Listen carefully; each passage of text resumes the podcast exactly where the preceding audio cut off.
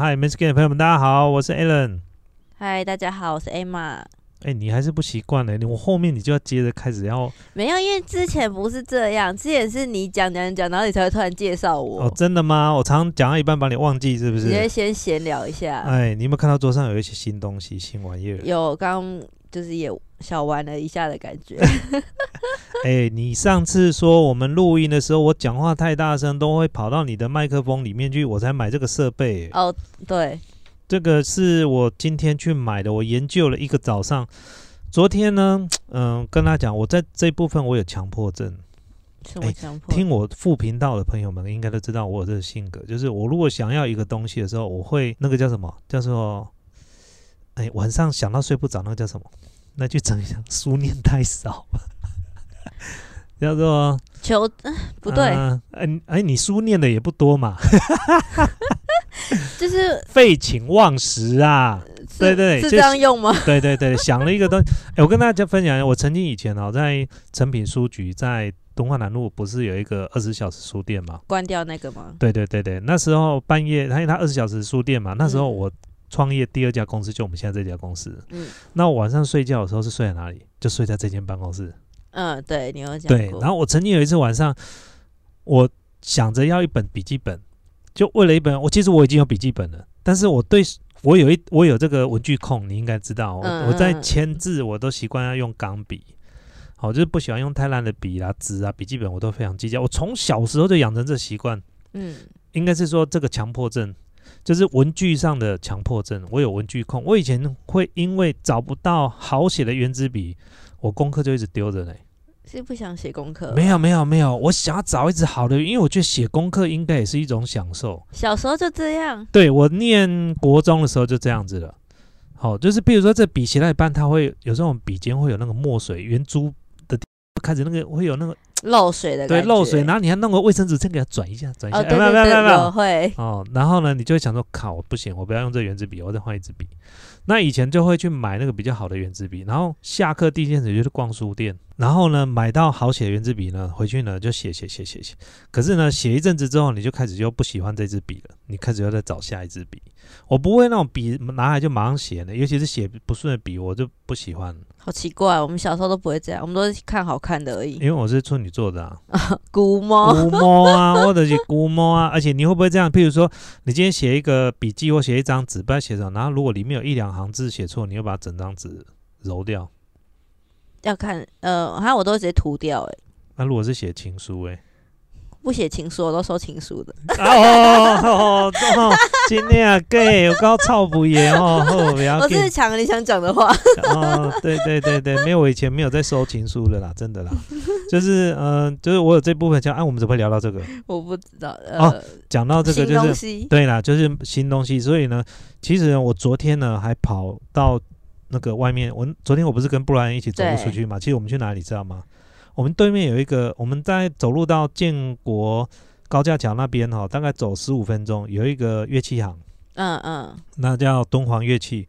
我跑到那边要去找这个混音器。就是因为你说我的声音都跑到你的麦克风里面去，所以我就想说我去买一个好一点的混音器。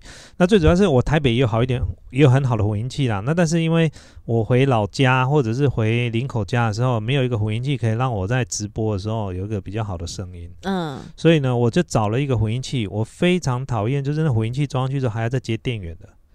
那终于让我找到这个，我觉得这个还不错，它不用插电源，它直接现在是吃电脑的 USB C，有没有？嗯，直接接电脑就好了。对，直接电电脑，而且呢，这个我们现在新买的这个混音器呢，一次可以装，可以有四个麦克风的输入。哦，可以四个人一起录。对，这个非常方便的。这个像，这我们如果就是出去外面有时候要跟别人合作的话，要拍那个 podcast，要录要拍录 podcast，直接拿出来直接截一截就可以用了。哦。对，而且也没有很大，很轻哎，你拿拿看，会拿一个就毁了。不会不会不会，很轻，蛮轻的。哦，对，不会太重。然后感觉设计呃外观还蛮非常简约啦，还不错啦，有质感的感觉。对对对对对，好。那我们那一天聊到那个，我们刚刚不是聊到说成品书店那个笔记本嘛？然后我半夜呢啊睡不着，为了那本笔记本，我一直晚上没睡觉。我晚上两点半哦，开车跑去成品书店。买一本笔记，去买本笔记本，找到一本。那因为我那时候就是我想要一一款笔记本，就是我外面的书皮，这笔记本的外面的皮是真皮，真牛皮。哦，我找好久，就因为一本笔记本。对，那本笔记本我后来把它扔了，因为买来之后大概用几天我又不喜欢了。哇，你很，你真的很古摸哎，就是你不了解啦，我不懂啊要开钱的人，这还要探钱。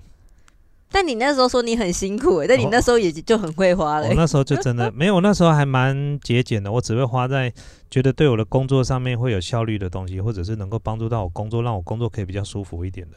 但是如果纯粹跟赚钱毫无关系的，我东西都不太买。哦，譬如说那时候你会发现我都不打扮的，我以前你有没有看过以前照片？有啊，你很常传。你说以前那时候照片，你有传好几张，那看起来像不像你爸？好像。我呃，现在就蛮像，因为宅男，因为我现在就 就你现在也差不多啊，差不多。对，因为我现在是这样，我今天还戴眼镜，因为我过两三天要去做近视雷射手术。嗯嗯。那到时候再跟他分享，就是其实哎，我有点紧张，我要做雷射手术。我听你们讲，我也觉得很可怕。要把那个眼角切下去，然后把它翻起来。角膜。角膜对，然后翻起来之后，然后雷射不不不不，可能只要几分钟而已，然后再把。这个角膜再把它盖起来，但是呢，其实很多人都有都有去做近视雷射手术。我爸也有。对，那其实我听每个手术回来的人，他们都说，其实手术过程感觉好像很可怕，其实不会痛。哎，感觉感觉很可怕，你刚听到哦翻起来，因为为什么你知道？因为它有第一麻醉，第一件事情，第二个，我们的角膜呢，其实它的再生能力非常强。嗯，它非常强，它就是你角膜只要受伤，你有没有发现你有时候角膜眼睛不小心去揉揉到它受伤，或者你在睁开眼睛，你开始会感觉异物感。对，可是很快了，一两个小时之后，那异物感就不见了。事实上是你的角膜有受伤。哦，流个眼泪什么就觉得好了。呃，是倒没那么快，但一两个小时之后发现就好，或者睡个一觉起来就好了。啊，所以这个如果去手术的话，应该我觉得感觉应该也是差不多是这样子的，不会差太多了。好紧张哦！你会紧张啊？对，所以，我们我大概就是呃，礼拜四要去。各位如果听到这次 podcast，应该我手术已经结束，我会跟大家分享说我手术之后的感觉到底是怎么样了，好不好？那今天要来跟大家分享什么事情呢？呃，上次说没有聊到的打房哦，对，上一集其实本来就要聊，但是我聊得太开心了，我就把 A 玛那个议题先丢到旁边，今天再录。先一讲就是三天之后、四天之后的事情了，没关系，来，我们开始吧。打房，政府听说最近要打房，对不对？对，已经有在。反正中央银行在七日的时候，就十二月七号，就突然对全台的房市发动了突袭，对那个投资客啊、建商都有限贷令。然后过没两天，行政院又发布说，哦，他们要通过实价登录三法以及所得税基本税额条例的草案，然后说就是打算要让那个实际登录资讯啊，要接入到完整的门牌，然后也要预售屋要买卖即时也要申报。然后国发会的主委就也跟外对外放话说，如果房市的炒作行为都没有明显收敛的话，政府之后还会有更积极的手段，然后加重金融检查力道啊，然后也有可能要修法，让司法人购买住宅变成核准制。什么叫司法人购买核准制啊？司法人应该就是私人跟法人哦，司法人啊，私人跟法人，我们所谓的法人就是公司好像，就是对对对，非自然人。你知道什么叫自然人吗？我们我们人类就是自然人，嗯，那法人就是公司的意思。我真不知道台湾为什么搞一堆都没有这种名词。好，来继续来。对，反正就是这件事爆出来，大家就开始，民众当然是很开心啊，就是终于政府要开始管这件就是房价这个问题，因为其实正常根本买不起，然后可是业者就会觉得很担心，就是说会害现在的房市低迷啊，就是大家都在等，都在看，没有人要买房子，对，就要等。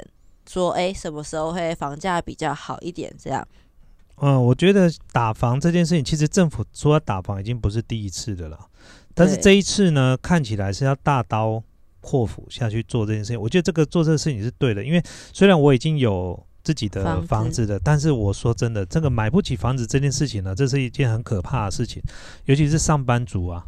哎，你有算过，如果你不要创业，你知道多久才能够买房子吗？不用算了，没有算，买不起啊，不用算了，没有富爸爸、富妈妈就没救了。嗯，对，就是它是一件非常可怕的事情。就是第一个，就是我们当然知道房子它有它的价值，但是它的价值它是有一个我们讲所谓的行情，它不应该被拿来炒作是一个赚钱的工具，因为它是一个我们生活上居住啊，是我们最基本的一个，不要说权利，最基本的需求，就像吃东西一样。你能想象说，如果今天有人在炒作这个食物啊，面包本来一一颗面包二十块钱，现在要到两百块，你能接受这个事情吗？当然不行啊！而且它是精油被炒作，它不是天灾，它不是人害，它是精油被炒作的方式。嗯嗯。然后炒作之后呢，变成物以稀为贵，或者是说垄断，或者是囤积。好像之前台湾的这个米酒，不是在你们那时候，应该你还不知道这件事情。在以前有一阵子米酒啊，在台湾那时候被囤积。哦，但台湾的烟酒这个东西是属于公卖局才能卖的，对。但有些私人就是囤积，哈，囤积什么高粱酒，哦，这好几年前事情。然后米酒呢，这大涨价，是政府呢就会出手来处理这个问题。那其实房子居住呢，我觉得这个是人最基本的啊。你没有房子住，你能住，你能租房子当然可以。但是你没有，你买不起房子的时候，再就是房子都被财团给垄断了，或者是一些大房东给垄断的时候呢，租金呢也降不下来。变成你赚的钱了。我想想，现在外面的租租一个套房，台北市，哎，你现在租是租的吗？对啊，租的。你租在哪里？哪一区？西门町啊。西门町，那大概多大？呃，楼我是住楼中楼，然后大概二一定是二十七、十六、十七平啊。然后一个月要两万块，不含水电。不含水电，然后有窗户吗？我们是那个高楼层是有落地窗，而且窗户没有很大。哇，让我想到那个上次那个静香。没有，我们不会。哦，你们不会，你们也是会，只是窗帘关着就对。没有，没有。OK OK OK，好，就是呃，所以呢，就是你们是属于超十七十八平，然后一个月要两万块，其实这样算便宜哎，你租的蛮蛮便宜的，只是说在西门町那个地段啊，它的生活环境啊。并没有不，应该就是它不够单纯，它比较复杂一点，因为毕竟它那个地方是用观光客嘛，那还有一些对闹区，然后有一些是属于需要重化的地方，有一些比老老新旧都都在一起，因为它有人潮了，但是建筑物它是老的，建筑物其实是老的，嗯，对对对，那再来加上那个地方，呃。好的不好，我们讲说龙蛇杂处一样，什么通通都有。就好像以前我常常讲一件事情，那我之前最辛苦的时候，我还没买房子的时候，你知道我住在哪边吗？三重。不是，我住在林森北路旁边。哦，我之前看房子绝对不考虑的。那时候，因为我想说公司附近，嗯，我走路就可以回到家嘛。那那个。它算是中山北路，但是已经接近林森北路那一区就对了。对对对。然后其实我已经离就是声色场所已经有一段路了，可是我怎么知道？我住进就发现说，靠，里面住了全部都是住在声色场所上班的人。因为就附近啊。那我大儿子那时候才国小五年级啊，小儿子才三四岁啊。嗯。所以那时候我发现我不能住在那，你知道半夜场，因为我是有时候会出差。对，然后我老婆半夜就打电话给我，说他们很紧张，因为为什么那个社区里面的警铃在叫啊？你知道为什么社区警铃在叫？一天到晚就在叫，你知道干嘛吗？有喝醉什么？有人拉 K 哦，啊，那个烟烟就会跑到那个警报器，然后整栋大楼就在响。后来有住户受不了，直接用广播了，就是。你再给我拉看看没关系，我就叫警察来。你去每天带你去警察敲门，你不要让我以为我找不到你。嗯嗯。就有社区人受不了，直接拿那个社区大楼警卫直接广播，你知道吗？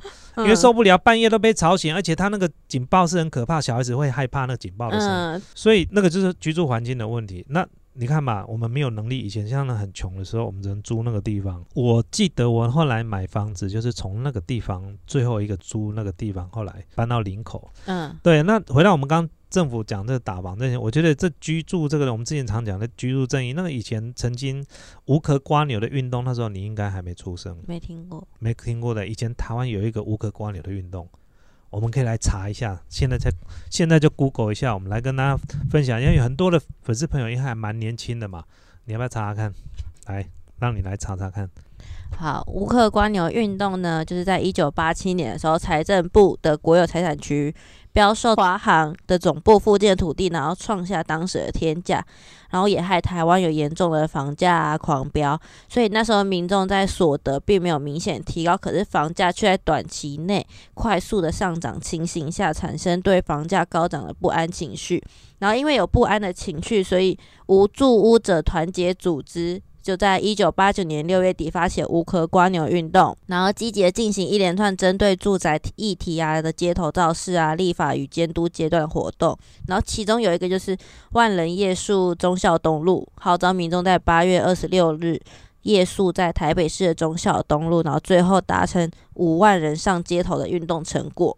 然后也是那时候第一次以都市议题为主的社会运动。哇，一九八七年呢，你能想象？其实你看到刚刚有几句话讲的，我们都鸡皮疙瘩。第一件事情，一九八七年就已经在这个抗拒这个房价上涨的这个运动。一九八七年，好，那时候我才十四岁。第二件事情，当时的。台湾房价狂飙的时候，但是下面下一句是什么？最重要是当时的民众感觉所得并无明显提高。对，好，这个是几年前，这是三十三年前的事情。嗯，三十三年前的台湾的民众就已经觉得所得没有明显提高哦。现在我们还在吵着没有明显提高，哎，问题还是一样。对，房价呢一直在急速的上升，哎，但是而且你知道八十一九八七年的房价跟现在二零二零年的房价又不能比了，对，差很多，对，是已经差十万八千里了，可是呢，所得呢差不多，这是一件最可怕的事情。那这个之前 Allen 有跟他分享过，说为什么我们的薪资所得没办法提高，或者是我们的中小企业呢？为什么很多的中小企业呢没办法存活？这个东西跟我们的产业结构啊，还有我们的经济结构有很大的关系。那因为我不是经济学家，但是我有一些简单的。见解了。总而总之，现在最可怕就是第一个，台湾创业的人非常多；第二个，大部分的老板呢，很多的公司其实是赚不到钱的，大部分都只能持平。嗯，所以呢，大家都在比较困苦的地方在求生存。好，而且这更可怕的是，台湾的中小企业呢，创造台湾超过百分之八十就业率啊，也就是台湾八百分之八十就业率全部在中小企业身上。可是呢，最赚钱的去百分之十几的大型百台湾五百大企业，也就是赚钱的公司都在五百大企业。嗯，但是他们造就的就业率只有十几趴，就是它相反过来，八十二十法则，百分之八十就业率在不赚钱的企业身上，百分之八十的获利却在这百分之二十的五百大企业。嗯啊，这样你听得懂我在讲什么哈？有一本书叫做呃苦闷台湾，这之前呢 a l n 有跟大家分享过，因为我们重复，我每次讲到一个重复呢，我要继续讲，我很事情新的东西就讲不完了，下次有机会再跟他分享这个东西。苦那本书叫苦闷台湾。嗯，里面有非常多值得参考的数据。好了，回到我们刚刚讲的这个打房这点，我讲到就是因为这之前我跟他分享过，这个连我自己是呃企业主、老板、老板，连买房都很痛苦、很辛苦。哦，你尤其是像现在买房啊，哦，我们来今天再来这个。假装一下，今天就是我的证件发表会了，嗯嗯，好不好？今天如果说我要来打房，我要怎么打房，或者是我不爽的事情，那艾玛没听过我讲的这几段，嗯，对，你可以听听看我的想法。今天如果看你是选民，看你要不要投我一票。好，我们也欢迎这个 Parkes 粉丝朋友们在我们的底下呢评价那个地方，对于这一集你有什么看法？你可以留言，好不好？好好，第一件事情打房这件事情之前我就觉得应该要大量盖国宅哦，因为这个是供需的问题。你知道我们我曾经去新加坡，新加坡他们的房子啊哈，他们都是政府。我如果记得没错，那时候我在二十年前去新加坡，我记得是这样子，是房子好像是跟政府买的，但是不是永久持有。这个我们可以之后再查证，没关系。反正总之这个房子不会是一直都是你的，你也没有办法传到你下一代就对了。可能比如说。呃，这个东西你持有，你只能多久的时间？那之后呢，要怎么样？这个我不是，就像他们的牌照，嗯，他们汽车的牌照也是有年限，时间到就是要报废，你不能说，哎，我车子还能开，我继续开，不行，不能再开哦，因为它确保这个空气污染，还有道路上的交通品质，嗯，哦，因为老车比较容易故障，对，哦，然后还有空气污染的问题，哦，所以房子呢，如果财团要盖，政府呢也可以做一些所谓的国宅，现在其实有在做国宅的啦，有，好，然后再搭配这个买卖的限制。好，比如说什么样的人才资格有资格买国宅？好，然后呢，我们就用比较价比较便宜的价格。但是你在盖国宅的时候，你会有几个问题：第一个，土地征收的问题；第二个，附近的财团会给你靠腰，附近居民跟你靠腰。我现在这一瓶要三十五万、四十万，你给我国宅在，你说你一瓶你要卖十八万，请问你我们隔壁的怎么卖？嗯，啊，你那就看执政者有没有魄力啊？执政的魄力就是干我屁事啊！就是你卖你的，我卖的。对呀，你卖你的，我卖我的啊。我的品质绝对没有你私人做的好，但是我便宜，但是我便宜。好，这个就在区隔。如果我盖的没有你好，我还一瓶三十万，鬼跟我买啊，他们就跟你买就好了，这很正常啊，是不是这样子？对，这是第一件事情，盖国仔。好，然后像之前林口呢，我们有一个选手村，嗯，好有没有？那个好像台湾体育哎，什么不知道什么世界运动会还是什么？那时候在台湾办，然后林口有个选手村，四大运，四大运。那四大运现在结束了，那个选手村现在就是做那个社会住宅，对，就是社会住宅，有点类似像国宅这样社会住宅。那社会住宅呢，我觉得很重要。第一个，你持有社会住宅的，你不能再去外面买房子了。嗯，对，因为你已经占有一个别人多么渴望的一个名额，你还有钱去买外面的房子，那你哪有？你就不要来这住这边呢？嗯嗯嗯嗯，对不对？对。再来就是夫妻之间呢，共同的只能有一个房子，第二栋房子就开始要磕比较高的税了，这很正常了。我们我们夫妻之间为什么两栋房子？我们又没有分居，感情不好。你第你需要第二个房子，你就用租的嘛，啊，对不对？把把这个留给别人嘛，然后你要买你也可以，我们又不是专制的国家，你买我我可以买，但是就是一样，就是税金要比较高。啊，好，比如说房屋税啊，好，或者是其他的税金，可能就比较高。再来就是囤房税，从第，我觉得非常建议从现在我们要政府要打房是从第三，好像第三个房子才打囤房税，我觉得从第二个就要开始打囤房税了，因为没有人需要两栋房子啦，你相信我啦。为什么要从第三？因为什么？有的因为有第四、第五、第六的，第三就可以打到一堆人了。哦，对，他还不急打到第，打到第二会一堆人跳脚。哦，先杀那个已经有第三栋了，后面的人，对，第三、第四、第五的先杀，囤房税这个是一定要做的。再来就是我们的呃银行的贷款呢，利息呢不能这么低。你知道银行的房屋房贷多低吗？才一帕多哎，这么低。你知道你去跟信用卡借那个，就是所谓的我们叫做信用贷款。对。那比如说我现在缺钱，然后年底要缺钱了，然后可能要跟银行借。我上班族，我一跟，假如说我一年收入，假设说四十万的年收入好了，那我跟银行贷款，我可能可以贷个十万块这样子。啊，你知道那利息多少吗？利息都是八趴到十五趴起跳。哎呦，好像蛮高的。哎，八倍到十五倍呢，你知道吗？但是房贷只要一趴多。你一个两千万的房子哈，你知道年利息，我们就算一趴比较好算了。嗯，一年才多少利息？二十万台币，利息一年居然才二十万呢！两千万的房子一年才二十万呢，对他们来说根本二十万再除以十二个月多少？不到两万，不到两万，对不对？不到两万，所以你看嘛，利息才。不到两万，但是他如果把这个房子呢租给别人，一个月可以收三万，两万五三万，他不止赚到利息钱，还赚到本金。嗯嗯。哦，本金可能连还本金不够，但自己再贴一点嘛，反正缴的都是存到那个店那个房子里面，而且房子会再涨。哦，房价一直有持续。所以呢，贷款不能这么低，贷款一定要高。再来就是你买第二栋、第三栋房子的人啊，你的投机款啊，就不能是所谓的什么两层、三层就要买房子的。嗯，最少要自备五五成的投期款，类似像这种，你没有现金，你买什么房？对啊，你这样子好办法有效的打到房子啊，对不对？那年轻人要买房怎么买？年轻人买房子最大的问题其实是什么？他不是付不起房贷，因为房贷太便宜了，对，他付不起也是投期款拿不出来，拿不出来，那我们政府就可以补助这些年轻人买房子啊。嗯，对不对？然后补助这些年轻人买房子怎么样？投机款就是一成，因为为什么？房子它是属于不动产，你钱付不出来的时候呢，我们可以怎样？我们可以拍卖，哦，收回来，对，收回来拍卖。啊，价格还比以前你买的时候还要高，嗯，是不是这样子？所以即便你缴不出来，我也没有损失，不像说啊，我卖你一台全新的车子，结果你车子呢给我开个半年之后不开了，不不是缴不出钱呐，啊，一台一百五十万的车，结果你买去，然后只缴个六起就缴不出来。我车子给你收回来，不好意思，我即便卖掉的时候，我可能也中间还有一个亏损的那个钱，我是赚不回来。二手车了，二手车的价格是不一样的。对，所以你懂我意思，房子就不一样，房子它很保值，它不像车子，车子可以分期付款，但是我你如果真的我收不回来，我拍卖，我那价格其实银行到最后还是亏钱。嗯嗯嗯嗯。但是房子就真的不一样，所以年轻人呢，应该让他怎么样，让他很容易买房。对你只要怎么样，我们可以审核严格一点嘛？比如说这个你的信用卡以前使用记录都良好，对不对？嗯。然后上班的收入呢也都是正常的，是不是这样的？然后呢，如果你还有个保人，但是譬如说如果爸爸妈妈愿意帮你当个保人，或者是干嘛，嗯，哦，或者是根本就不需要保人哦？为什么？我觉得你现在都可以让青年创业贷款这么容易过，为什么房贷不给他们过？没错，我们都一直在保护这些创业的人。你知道为什么要保护创业的人吗？带动经济发展。对，然后提高就业率，但是你活不活得了，那是你的事情，你知道吗？政府要让这个失业率降低，就是越多人创业越好。嗯，越多人创业越好，是不是？他需要会有时候扩编需要员工。对。他就有就业率。我刚才已经讲了，百分之八十以上的就业人口全部在不赚钱的中小企业身上。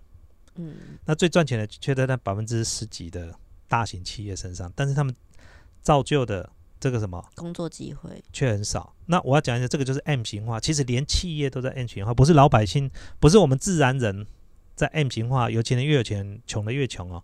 连公司也是这样子哦，很多公司是穷的很穷哦，有钱的超有钱哦。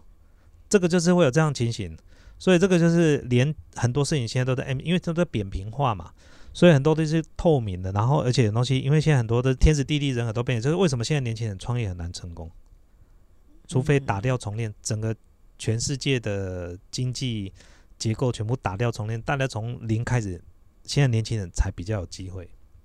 因为现在大部分都是怎么样？都是以前很多的经济模式就已经建立起来，我们要超越非常难，除非有新创。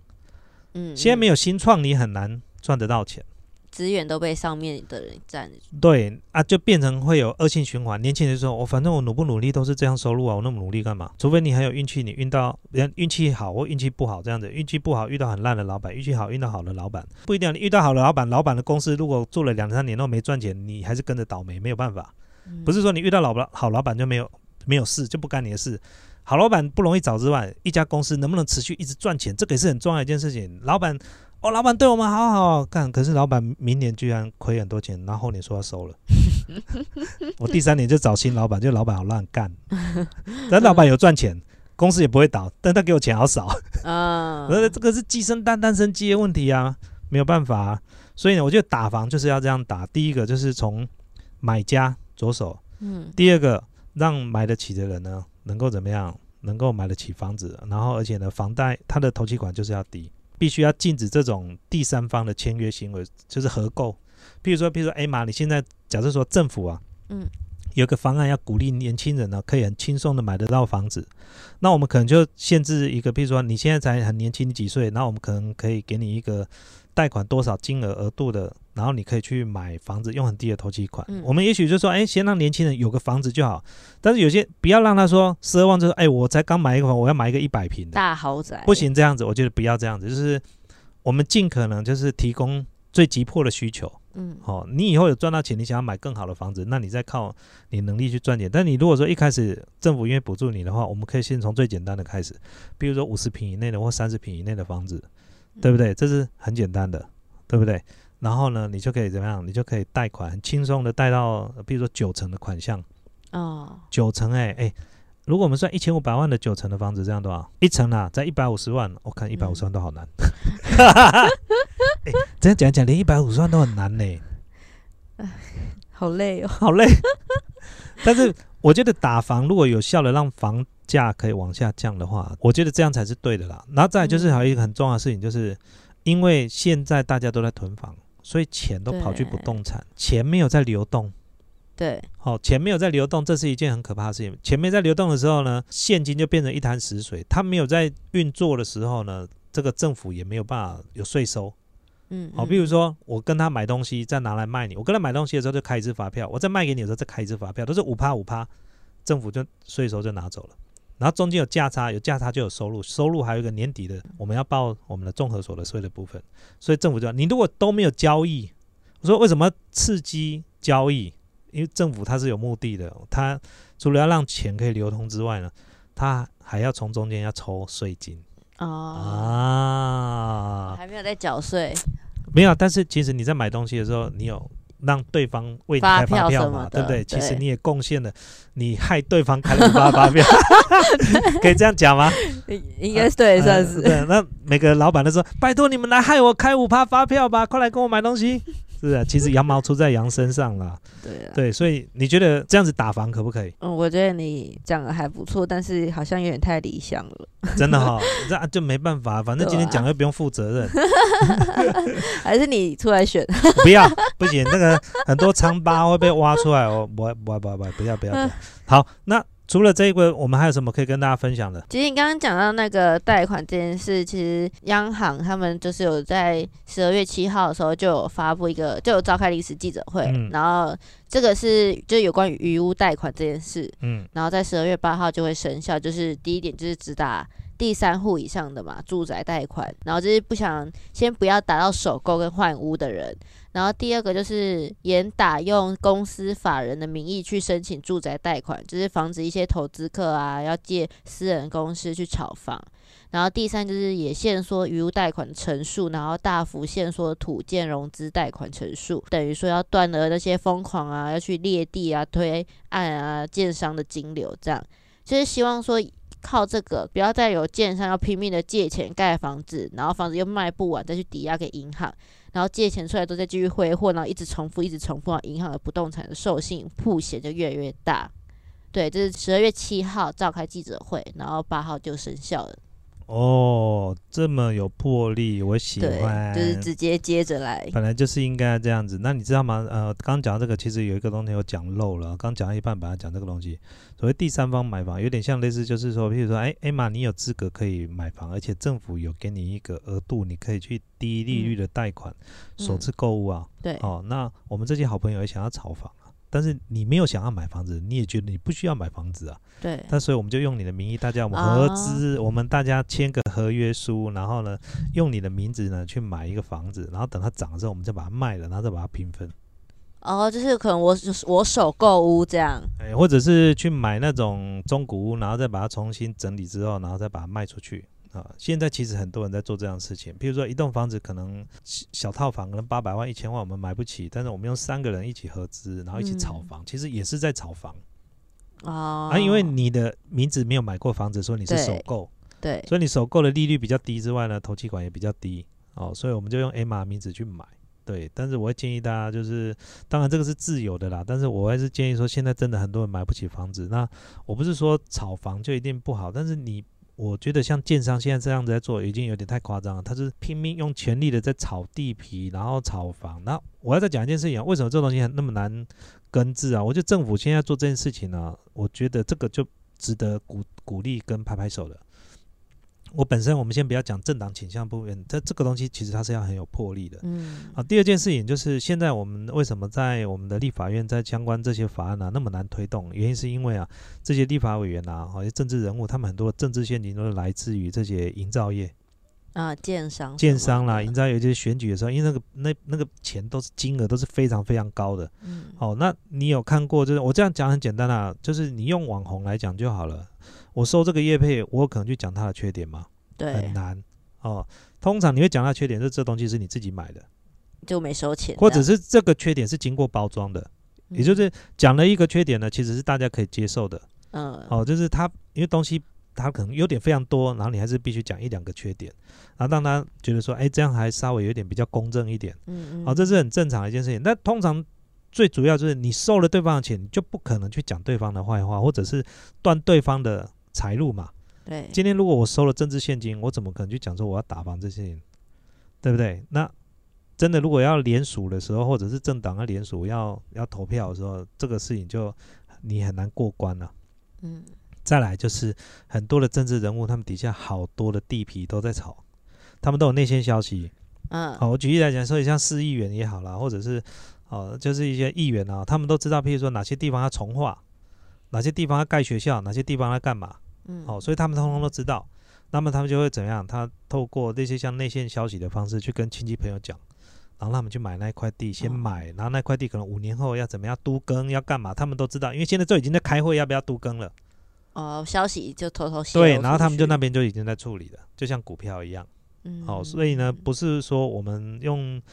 呃，小人之心度君子之腹啦，这个是人之常情啦。今天如果你是股票公司里面的老板呢，就是我是股票上市的公司，我知道我在下个月会有一张大订单，非常非常大的订单，我也知道我的股票下个月会涨了，但是呢，不用等，为什么股票都涨在之前？因为消息都先出去了。比如说，哎妈，我们现在开会，我们现在开会，明年公司会有一个很大的进展，然后有很大收入，会让我们明年呢公司一整年呢都大赚钱。嗯。这时候呢，我们再怎么怎么讲都没用，说哎，我跟你讲你莫跟别人讲哦，啊你们我跟你讲你莫跟别人讲，我跟你讲你莫跟别人讲哦，啊就大家拢知啊，说啊 m a n s c a n 的公司明年要大，我们现在赶快股票，现在它股价只有二十五块，现在赶快买。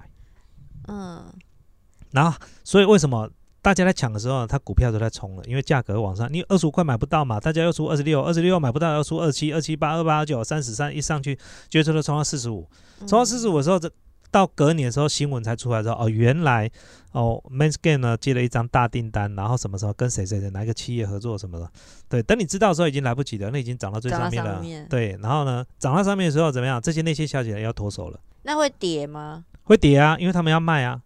因为他们也知道接下来还有没有单子会进来，还没有进来的时候，我就要脱手了。那如果说我现在买在低点，那公司是会赚吗？呃，如果你买在低点的话呢，呃，有两种，有些公司它持续有在赚钱，它股票一直上不来，就是因为它很温和，算是有一点，就是它公司的业绩都是很平稳啊，嗯，所以它股价也都蛮平稳的。那有一些公司呢，它会上上下下，那种就很容易很很好拿来操作，就是卖价差。低价买，高价卖，对，根本就不管它会不会分股利那一种的啦。那有些公司是股价很高，股利也分很低啊，嗯，也很多啊，对呀。哦，那股票的东西我自己还在学习，我还不知道。我最近有买一本书，就是如何让自己财富自由，就是讲的是属于被动收入，股票这种的，呃，或者是投资基金或者任何一个都可以。我觉得你现在年轻就要去想这个事情了。因为我不想要，我们都不想要工作一辈子。对，这是一件。那你越早提早想这事情越好。很多上班族他在四十岁到五十岁的时候，他就已经被动收入都已经准备好了。那上班呢，就是很，就是他把它当做他是，因为他不可能没事做嘛。他变成他有两份收入，一个是被动收入，一个是主动收入。有我们的那个。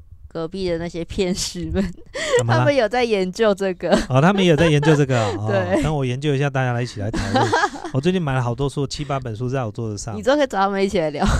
对对对，我觉得这个是应该要做的啦。对，除了工作要，你看嘛，你如果说你有被动收入的时候，你工作也可以工作的开心一点。你今天如果真的受了委屈，不做就不做，就请辞就好了，就辞职就好。我还有其他收入，对我还有其他收入可以做啊，而且你可以把你的经验分享给别人的时候，它又可以变得知识变现。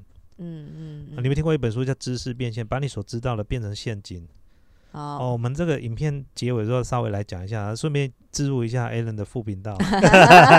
你也算是啦。对，我们现在呢在副频道呢，常常在讲这个创业的事情，还有一些读书就是心得的事情，可以分享给大家。因为 Alan 很喜欢看，我书很看从头看到完，我很难，但是我会去看一些重点，我把它划线之后，我觉得我天生想象力就比较好。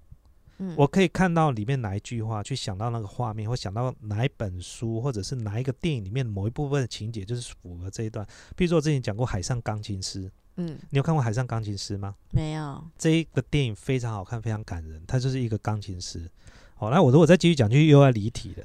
好，又一集。对，我们先呃先把我自己的副频道叶配完，好不好？就是我们的副频道现在呢，就是有很多的创业的内容分享给大家。那这东西呢，跟其他不一样，就是很多外面现在在教创业的啊，他们都是呃本身呢他们是创业者，那也都很年轻，然后非常的活力。那呃，但是呢，他们的吸收的这个知识呢也非常快速。那把它整理好之后呢，跟大家分享，那变成一个创业的知识。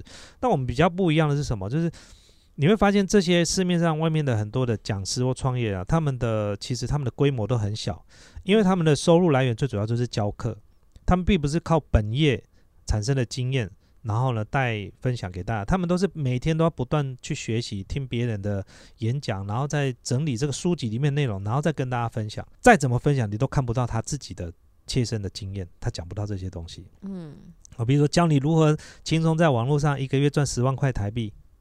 哦，啊，你再怎么讲，就一个月就十万块台币。但我们比较不一样，我们是中型中小企业。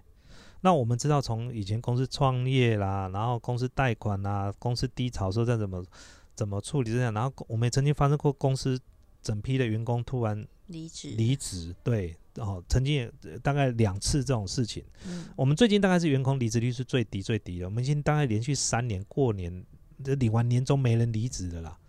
我们好像哎，我们好像连续三年已经都没有半个人离职了。哎，今年呢？今年应该也不会有。